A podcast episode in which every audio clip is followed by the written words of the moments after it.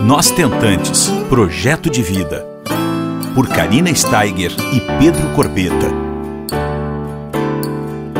Um podcast realizado com o apoio da Higienomics.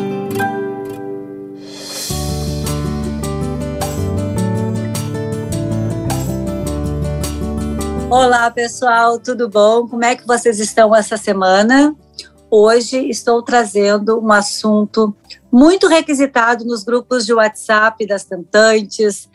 Muitas pessoas têm muitas e muitas dúvidas sobre a relação entre distúrbios ovulatórios e fertilidade feminina.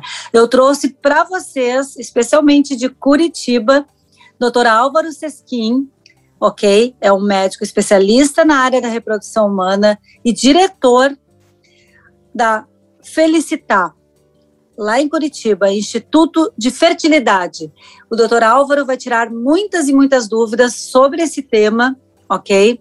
Muitos questionamentos que as tentantes têm, por exemplo, quem não ovula mais, se pode engravidar, os sintomas de uma anovulação e muito mais, tá bom? Eu tenho anotado algumas perguntas aqui e gostaria muito de saber sobre esse aspecto, né, que é o distúrbio ovulatório que a gente tem aí como um fantasma para poder engravidar. Tudo bom, doutor? Como é que você vai? Muito bem, Karina, obrigado pela oportunidade. Uma saudação a você, uma saudação a todos aqueles que nos estão ouvindo. É, dizer que realmente é um prazer estar falando com você e esclarecendo as dúvidas sobre esse fator, fator ovulatório, que é um dos fatores bem importantes na dificuldade de engravidar do ponto de vista feminino. Perfeito. Vamos então uh, falar sobre uh, essa, essa, essa dificuldade, né, como você bem falou, porque é uma das causas mais frequentes, né, uh, mais comuns, digamos, da infertilidade feminina, certo? Exato. Então, quando se lida com, a gente chama de fator feminino, né, quando a, uma mulher tem dificuldade de engravidar, cerca de 40% dessas mulheres é por fator tubo variano, que a gente chama, alteração na trompa, uh, e 40% por alteração de ciclo ovulatório. Então, é bem representativo. Né? Então, a, o fator ovulatório, que a gente chama, ele é bastante representativo no nosso dia a dia. Então, a gente trabalhando o tempo todo com essas alterações de ovulação. Uh, o, sobre como se sabe se tem um problema de ovulação. Então, ah, o principal sintoma da, da, da, da, ovulação é em relação ao seu ciclo menstrual. O ciclo menstrual regular de uma mulher deve durar em torno de 25 até 35 dias de intervalo, de 2 a 7, 8 dias de fluxo. Então, se a, se a mulher tem uma menstruação que está ciclando a me, menos de 25 dias, ou se ela está menstruando além dos 35 dias, ela provavelmente está tendo um problema de ovulação. Por que, que isso é importante? Porque a ovulação, que é o período fértil, quando acontece, ela tem que ter relação sexual nesse período, que dura em torno de 24, 48 horas. Se você não consegue definir com precisão ou com clareza quando é o teu período fértil, acaba tendo mais dificuldade de engravidar. Então, por isso que é tão importante a questão da ovulação para conseguir engravidar. Perfeito.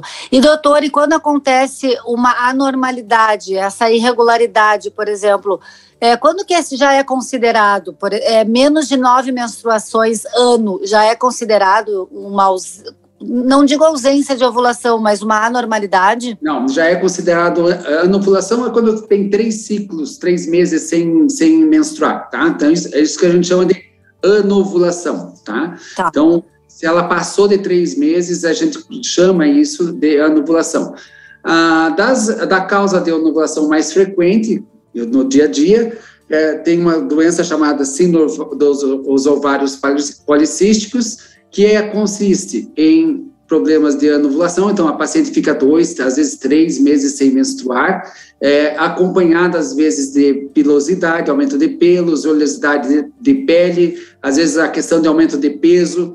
Então, essa questão da síndrome do ovários policísticos é uma das principais causas de anovulação, ou seja, dificuldade de ovular. Então, no dia a dia, a síndrome de ovários policísticos é uma das causas mais importantes na, na dificultar a mulher de engravidar, Karina. Perfeito. E como tem, né, uh, diagnosticados é, SOP, né, que, que a gente vê.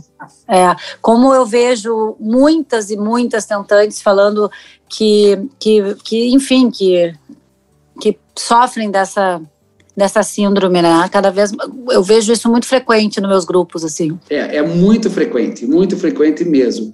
E a questão da como você fazer o diagnóstico da síndrome ovário policístico. Então, primeiro pela história, né, que nós conversamos, alteração menstrual, é, pelo, obesidade, é, é, a pele mais é, com acne, seborreia, né? Então, são alguns sintomas a gente vai pedir algumas dosagens hormonais, a dosagem de FSH-LH. No caso da, no período menstrual, o LH da paciente que tem ovário policístico é mais alto do que o FSH. Existe um exame chamado hormônio antibiliriano que dá bem alto em pacientes com ovário policístico. E também a gente sempre pede para essas pacientes com ovário policístico, a gente faz uma avaliação de tiroide, T4 e TSH, e sempre é bom dar uma olhada na prolactina, que é bem comum estar tá alterada também. Então, uh, nessas pacientes, pede FSH, LH, prolactina, T4, TSH, e no ultrassom pélvico transvaginal, o ovário vai apresentar-se com vários folículos, acima de 10 folículos em cada ovário. Então, o ovário, com, por isso que chama-se policístico, multicístico, porque ele tem vários folículos tem, que, tem mais que 20 né, em cada ovário, e geralmente o ovário é um pouquinho maior de volume. O volume do ovário normal vai de 2 a 8 centímetros cúbicos. Ah, na paciente que tem ovário policístico, esse ovário pode chegar a 10, 20, às vezes 30 centímetros cúbicos. Então, é, esses são alguns exames que fazem parte da rotina para avaliação da, da, da questão do diagnóstico de ovário policístico quando há suspeita. Perfeito, perfeito. E a pergunta que não faz calar, doutor: quem não ovula mais pode engravidar? Bom, vamos lá. Você fez uma pergunta importante. Quem não ovula mais? Uh, quem não ovula mais, a gente vai conversar daqui a pouco. Tá, perfeito. Vamos por partes. Você fez uma pergunta muito importante, mas tem um, quem não ovula mais é uma outra história. Ótimo. Uh, tá? então, a, a, a, paciente que tem ovário policístico, nem todas têm o mesmo grau de ovário policístico. Por exemplo, tem pacientes que menstruam a cada 40 dias, tem pacientes que menstruam a cada 60 dias, mas tem pacientes que ficam um ano sem menstruar. Tá? Então, o, apesar de você ter um ovário policístico, ela, ela, a variação né, entre as pacientes é bastante grande. Então, a, Além dessas dosagens hormonais, a gente sempre, antes de iniciar um tratamento na paciente com ovário policístico, a gente pede um exame para afastar algum problema tubário, então é pedido normalmente a histerosalpingografia, que é um exame de raio-x que avalia cavidade uterina e trompas, tá? Então, uma vez que você tem o diagnóstico de ovário policístico, Karina, a gente vai entrar com as medicações chamadas indutoras de ovulação né? Perfeito. Então, ah, tem a mais comum, né, ah, que se utiliza é o citrato de clomifeno, é, Indux, é, clomide serofene, são nomes comerciais dessa droga que pode ser utilizada. Uma outra droga que a gente está dando preferência atualmente é uma outra medicação chamada letrozol, e, usualmente, a gente sugere que a paciente faça um uh, controle ultrassonográfico de ovulação, ou seja, você faz algumas ecografias para acompanhar se aquela medicação está é, ajudando o ovário a, a, ovular, e daí, quando tiver com o folículo num tamanho adequado, que é em torno de 20 é, milímetros, você entra com uma droga chamada HCG, que no, no, no, Brasil tem duas drogas, que é o Choromon ou o Vidrel, e nas próximas 24, 48 horas, a paciente deve estar ovulando, e ela vai ter a relação que a gente chama de coito programado ou relação no período fértil, tá? Então, usualmente, é, uma porcentagem significativa de pacientes com, com ovário policístico é, cede, né, responde às medicações indutoras, Karina. Perfeito. Eu, me passa um filme quando você está é, tá falando sobre esse assunto, sabe, doutor? Vou dividir aqui com quem está nos escutando hoje todo esse processo, antes de eu fazer a ova doação, eu, eu, eu passei por todo esse processo, né? Primeiramente pela indução ali de, com medicações, fiz um coito programado, que para mim eu sempre falo, tem inclusive dois podcasts que eu falo sobre a minha trajetória com os meus óvulos próprios, antes de ser mamãe receptora. E assim, fiz coito programado, depois fiz FIVs com os próprios óvulos, até chegar à recepção. E agora você falando do coito programado, como foi difícil para mim e para o Pedro esse momento da nossa trajetória, doutor? Foi bem difícil aquela coisa do ter que, naquele momento, estar, né, dá tudo certo, né? Uh, enfim, o marido não está viajando, tá, tá tudo programado para que aquele ciclo, aquele mês não vá, uh, a gente não dê tchauzinho, né? Para ele. Então eu me lembro agora você falando, me lembro de me deu um assim, é muito engraçado, me passou um filme da minha trajetória agora, sabe? Mas... O coito programado, apesar de ser simples, Karina, você está falando uma verdade e muitas pacientes, muitos casais compartilham. O que acontece? Você fazer um coito programado uma vez é muito tranquilo, mas o que acontece é que machuca, é, muitas vezes você tem que fazer um segundo, um terceiro, ou ser, né, alguns coito programados. Então, isso acaba fazendo um desgaste do Muito relacionamento, grande. né?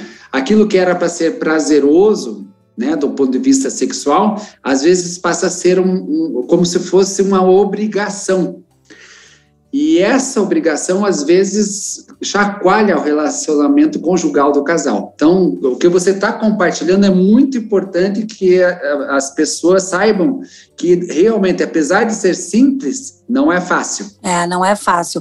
Porque é aquilo, né, doutor? É, já é tudo muito complexo, né?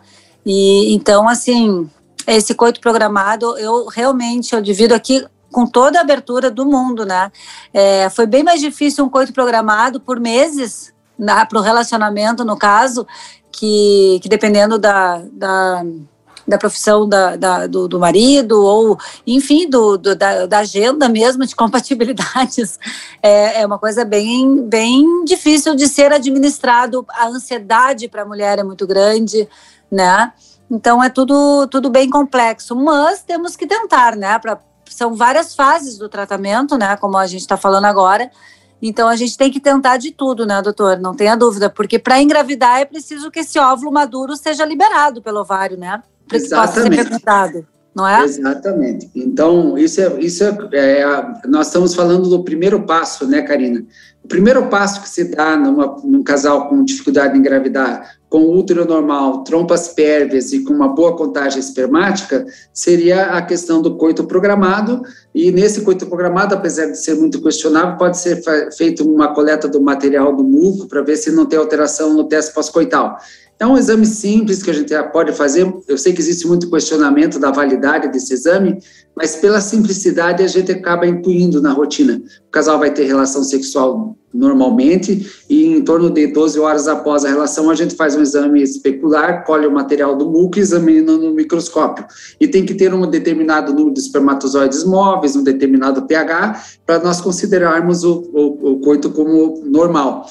Então, voltando também a lembrar, Karina, que o prognóstico de gravidez por ciclo de uma paciente em torno de 30, 35, 30 anos vira em torno de 20, 25%.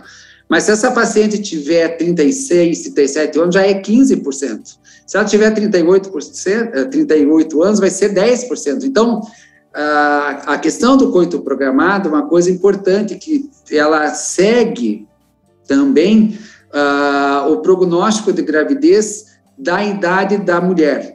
Então, esse talvez é um detalhe também importante ser comentado, Karina, em relação ao coito programado. Nós estamos falando de ovário policístico, que é a, talvez uma das disordonias mais comuns no nosso dia a dia, mas nós também temos que pensar do outro lado, é, que a mulher nasce com uma reserva ovariana limitada. O interessante é que a paciente que tem ovário policístico nasce com uma reserva ovariana muito alta. Se você for ver no gráfico de comparação, é bem superior à, à, à linha de, de mediana. Então, a questão do ovário policístico é, é, é, que não é por falta de ovário, de óvulo, é até por um excesso. Então, só para nós, ah, antes de partirmos para um novo momento em relação a outras causas, ah, se a paciente não tiver ovulação nesse nesse método de coito programado, se ela não ovular, porque no ovário policístico, como a cápsula do ovário é mais, mais grossinha, mais espessa, às vezes os óvulos chega e não rompe, Karina. Ele chega lá com 22, 23, em vez de romper, fica com 23, 30, 35 milímetros e não rompe o danado do óvulo. Isso é bem comum, a gente chama síndrome folículo não roto é bem comum na paciente com ovário policístico. Então, além dela não produzir o folículo, às vezes não libera o óvulo, né? A chamada ovulação. Então, quando você faz o controle, tem que ver não só que cresça o folículo, mas que rompa o folículo. Então, continuando em relação a isso, se a paciente não tiver uma boa resposta com os indutores, então a gente tem que pensar aí sim em procedimentos de reprodução assistida, em que você vai fazer uma estimulação ovariana. Às vezes, essas pacientes com ovário policístico produzem 20 ovos, 25 ovos com uma indução, então muitas vezes tem que fazer a estimulação, coletar os ovos e congelar o óvulo ou embrião, então é uma alternativa que se tem em pacientes com, com ovário policístico não respondedoras ao estímulo simples. E uma outra alternativa que é, eu diria assim, não frequente, mas se a paciente é, tem um ovário policístico resistente que não cedeu ao tratamento, muitas vezes se é, faz um procedimento chamado videolaparoscopia, que é uma microcirurgia que se entra com o aparelho pelo umbigo, insufla abdômen com gás, e gás carbônico, e com uma cautéria você pode fazer algumas cauterizações na superfície do ovário, chama-se ovary drilling, né? E isso ajuda com que o ovário ah, funcione melhor depois de alguns meses. Então, essas são alternativas que a gente tem em relação ao ovário policístico, Karina. Perfeito. Gente, vocês que estão escutando todas essas informações, olhem a importância, como eu sempre falo, e vou falar 10 milhões de vezes, mais ainda, é, da, da, da, da escolha de um profissional, da escolha de uma clínica, a confiança, a transparência, a individualização como é importante. Cada caso é um caso e a gente precisa estarmos cercados de pessoas, de mãos que segurem a nossa mão e digam estamos juntos, porque é tão complexo. Precisa de um conjunto de fatores é, para quando a gente tem o, o doutor a, o diagnóstico de infertilidade, ele já não é fácil. A gente precisa aceitá-lo ir atrás, né? É, enfim, reconstruir muitas coisas, é, é difícil esse diagnóstico, mas a gente também precisa dar um passo adiante de saber o que fazer, né? Quais são as possibilidades para que a gente consiga se realizar e trazer o nosso sonho para a realidade. Uma das coisas mais importantes que eu falo é perante esse assunto agora que nós estamos falando, que é que é um fator determinante, né? É, não adianta, a gente não pode tapar o sol com a peneira, né? A gente precisa para engravidar isso que eu falei, né? Uh, enfim, que o óvulo maduro seja liberado pelo ovário. E se isso não houver, né, a gente não, não vai ter como engravidar. Então, é, é, é, é muito importante a gente frisar, doutor, a escolha de um profissional, a escolha de uma clínica que jogue limpo conosco, com nós tentantes, que, que diga, olha, o teu caso é esse, vamos individualizar, a gente vai fazer isso, isso, isso, o passo a passo é esse, porque a gente fica muito perdida, né, doutor? Eu estou fugindo um pouquinho do, do, do, assunto, mas é só para dizer a importância uh, na escolha de um bom profissional para que a gente consiga, de fato, uh, o sucesso de uma FIV. Eu, eu sempre gosto de falar isso porque a gente precisa ter a melhor experiência do paciente. É, o que você está colocando é muito importante, Karina. A primeira desconstrução é a desconstrução mais difícil que a gente vê no dia a dia, quando a gente conversa com os casais, é a frustração deles não terem engravidado normalmente como o seu vizinho, seu amigo, seu primo, sua irmã, o seu cunhado, que é o pior de todos, né? Quando a cunhada engravida é um caos completo. É ah... verdade. No geral é assim mesmo. A irmã, é. a irmã a gente ainda ok, agora é difícil, é difícil, isso é geral, né? Não tem família que não diga isso. Então, essa desconstrução de que eventualmente você vai precisar de uma ajuda para engravidar é a primeira coisa que precisa ser feita, é você enfrentar o problema de frente. Então, o que você está colocando não é fácil, não. Mexe com a estrutura da mulher, mexe. Mexe, mexe com a estrutura do casal, mexe. Né? Então, quando a gente vai trabalhar com um casal com infertilidade, a gente está trabalhando com um casal magoado. Voltando nessa questão que nós estávamos falando, Karina, a questão da, do coito programado, ou relação do período fértil, quer dizer, para realmente engravidar, você tem que ter relação do período fértil. O, o período fértil dura 24 horas, idealmente, eventualmente 48 horas, quer dizer, você tem que ter uma relação numa determinada data. E só que a, a, relação naquela determinada data, quando ela começa a ser muito frequente, quer dizer, uma, uma, um mês, dois meses, três meses, cinco meses, tem pacientes tentando engravidar com coito programado cinco anos. Então, a, aquela questão do, do, do, do, da, do de como que flui uma relação sexual passa a ser uma coisa às vezes até pesada demais. E a gente está falando uma coisa tão importante que muitos casais, se não tiverem firmes se é, quebram, né, Karina? Então, pode influenciar na relacionamento conjugal a ponto de levar a uma cisão e uma separação do casal. Já vivenciei essa experiência no, no, no dia a dia nesses 30 e poucos anos de, de, de, consultório, né? Eu acredito, eu acredito. Conheço alguns casos também. Infelizmente, isso acontece. Então, nós estamos pensando para cima, mas eu acho que esses detalhes é, falam a favor do, de quão importante o relacionamento é, né? Então, de cuidar da mulher, do homem, estar se cuidando também, sabe, Karina? É, eu acho que esse carinho que o marido precisa dar para a mulher para enfrentar todo esse processo, porque a mulher enfrenta isso no seu corpo.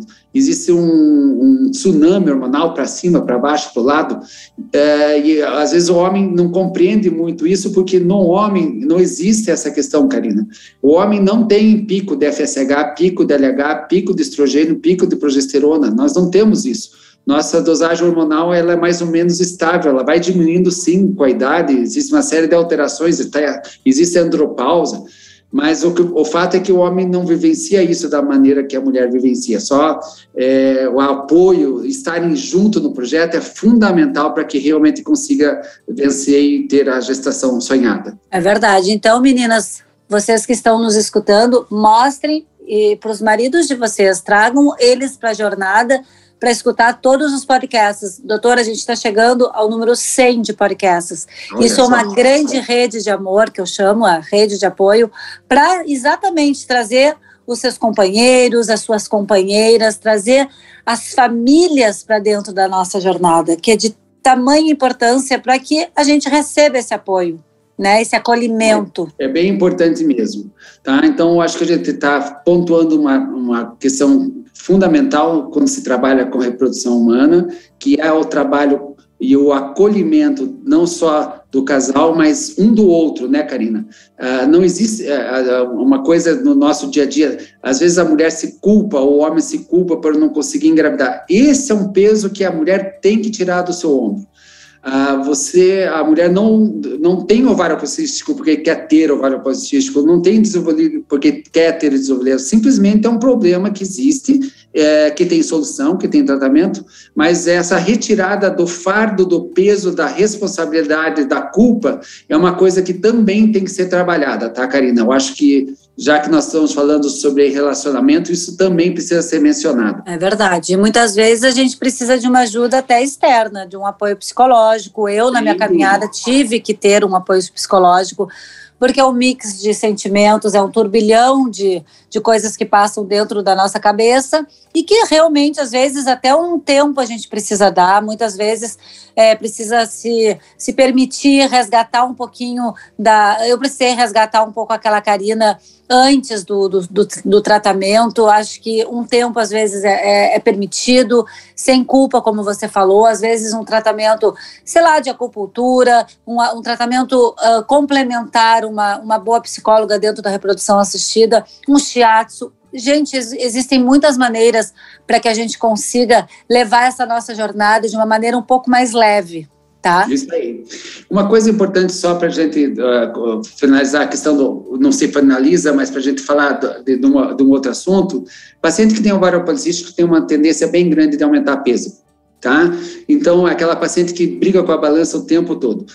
Diminuição de peso melhora a indução, melhora o prognóstico de gravidez. Então, sempre é, atividade física, uma dieta balanceada e uma adequação uh, é fundamental, Karina, para que haja uma boa resposta no ovário policístico também. Tem pacientes que têm ovário policístico que são magras, que é uma, uma outra história, mas a maioria tem, é, tem, a, a, aquela eterna briga com a balança uma perda de 5, 10% de peso faz uma diferença absurda a nível de prognóstico de gravidez. Então, eu reforço a importância de ter uma qualidade de vida, atividade física, atividade mental, então uma psicóloga, uma terapeuta, uma amiga, alguém que você possa estar conversando e compartilhando. A acupuntura, fantástico, uma alternativa não, não, não medicamentosa, mas que tem um efeito essencial em ansiedade e melhora muito o vário, não o vário policístico, mas a ansiedade do vário policístico. Então, essas terapias e atividade física são essenciais fazem parte do tratamento de reprodução humana.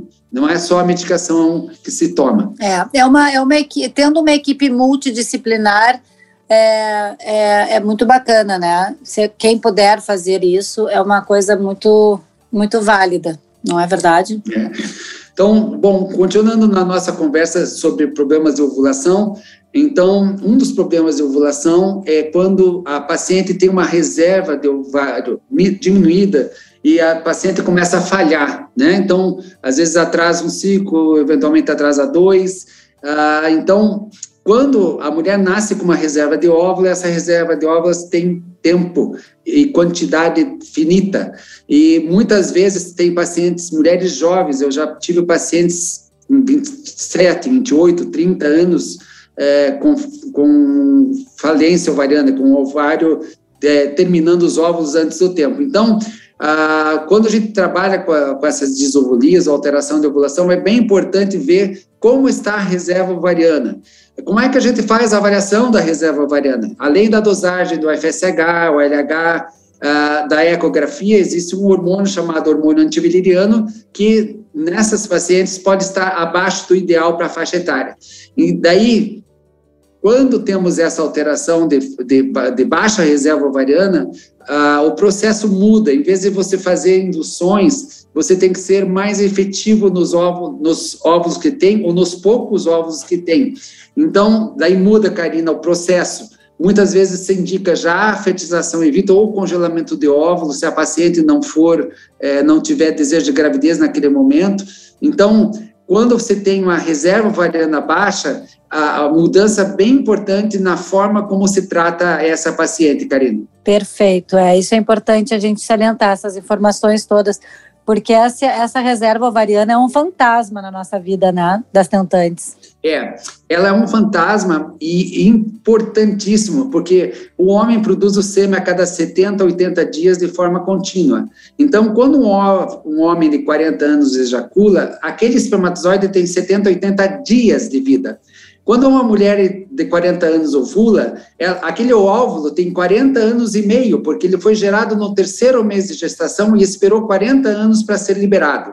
Então, é um fato, é, uma, é, é, é, um fato, é fisiologia. Então, a questão de lidar com essa realidade também é importante. Então, sempre estar atento à reserva ovariana. Perfeito, perfeito. Inclusive, nós temos já um podcast, né, sobre especificamente reserva ovariana, pessoal. Então, é só entrar em qualquer plataforma que vocês vão escutar todos os assuntos da reprodução assistida, inclusive em reserva ovariana, que é um dos assuntos mais uh, falados né, nos grupos de WhatsApp e de tentantes também. Então, por que, Karina? Né, é, é, nessas pacientes que têm reserva ovariana, a gente não vai ficar estimulando ovulação para fazer coito programado dois, três, cinco, seis ciclos. Muda. É isso que eu estou falando. Muda o fluxograma entendeu? Então, acho que essa questão é bem importante salientar, porque nós estamos falando de uma paciente, primeiro, que tinha ovário policístico, que tem muitos ovos, e a gente tem tempo, e no outro lado, no outro extremo, uma paciente, às vezes, jovem, que tem uma reserva ovariana baixa, em que a gente tem que mudar a estratégia de, de, de processo. Então, eu acho que é bem importante o distúrbio de ovulação, é, não é só o ovário policístico, então, nessas é, outras alterações, inclusive a, é, quando a paciente tem a baixa reserva ovariana.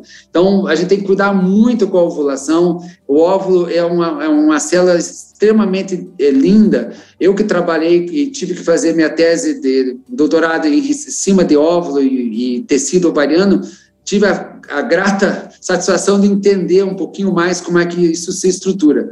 Então, ah, ele foi das células mais difíceis de serem congeladas, Karina. A gente congela, congela, congela espermatozoide há mais de 40 anos, eu sei que no é assunto, congela embrião há 35 anos, mas a gente só congela óvulo há 10 anos. Então, ah, ele, é, com muito carinho ele tem que ser congelado.